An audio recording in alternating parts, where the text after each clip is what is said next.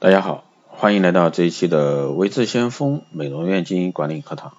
那今天这一期呢，给大家讲一下美容院啊，为啥总是留不住人，特别是美容师。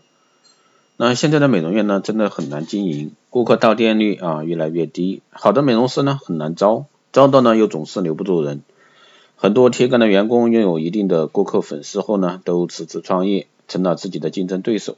那新招的学员呢，底薪开了不少，但是呢，就是成长不起来啊，诸如此类的问题呢很多。那其实都是因为啊，美容院老板自身问题所产生的一个必然结果。美容行业发展到现在啊，一条街几个竞争并存的局面，那向美容院老板提出了更高的要求，而其中最重要的一环就是人的管理问题。那我们经常用花与蜜蜂来比喻美容院的经营。美容院要想获得发展，就像花只有通过吸引蜜蜂，才能实现种子的繁殖一样。所以美容院要像蜜蜂采蜜一样啊，采蜜的像蜜蜂采蜜的花一样。除了选对天时地利啊，开店的市场选择店址等等，那经营者呢更需要懂得规范有效的人员管理。正所谓攘外啊，必先安内。那美容院的运营呢，不可能由老板自己一切包办。所以，如何做好人的一个选、越、用、留，将决定美容院的成败。如果说把做美容的顾客啊比作蜜蜂，那么美容院是盛开的花朵，而美容师呢则是花粉。只有每个环节呢有效配合，才能吸引到更多的蜜蜂。美容院老板呢要会选人、选对人，更要会留人和管人。很多美容院老板呢把人招到店，却不知道如何管理，等到都要跑了，才开始想着，哎，为什么会跑？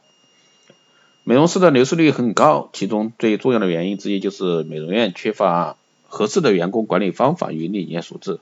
首先呢，是以业绩为本，而不是说以人为本。他认为呢，只有招揽到更多顾客，推销出更多产品的美容师，才是一个好的美容师。偏低的基本工资呢，让美容师没有安全感。其次呢，美容院没有系统的销售培训、礼仪培训、专业技术培训，一上来呢就要美容师卖产品，那这样做有时候连美容师都反感。更别说是顾客。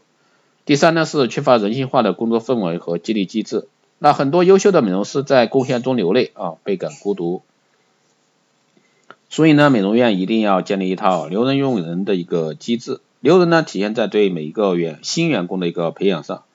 比如入职之后，给予系统的美容手法、产品功能、销售技巧、工作流程、顾客沟通、服务礼仪、企业文化等培训。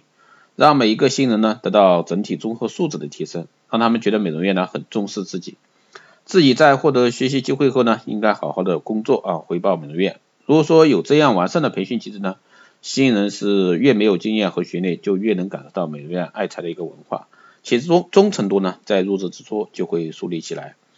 当然，很多现在的一些，特别是个体美容院啊，特别担心，我什么都交给他了，他学会了走了怎么办？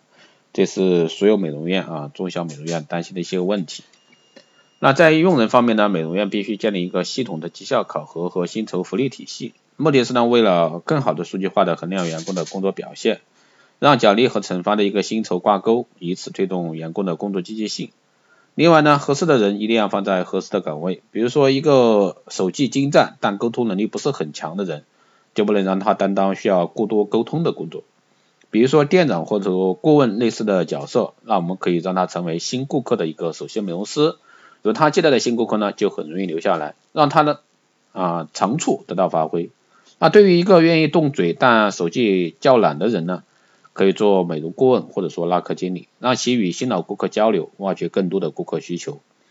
比如有美容师想辞职创业的，那么开一个分店，让其拥有一定的股份，给他管理的权利。那其实呢，这些都是两全其美的做法。既要留住员工的身和心，又要让他为美容院的发展壮大呢继续助力。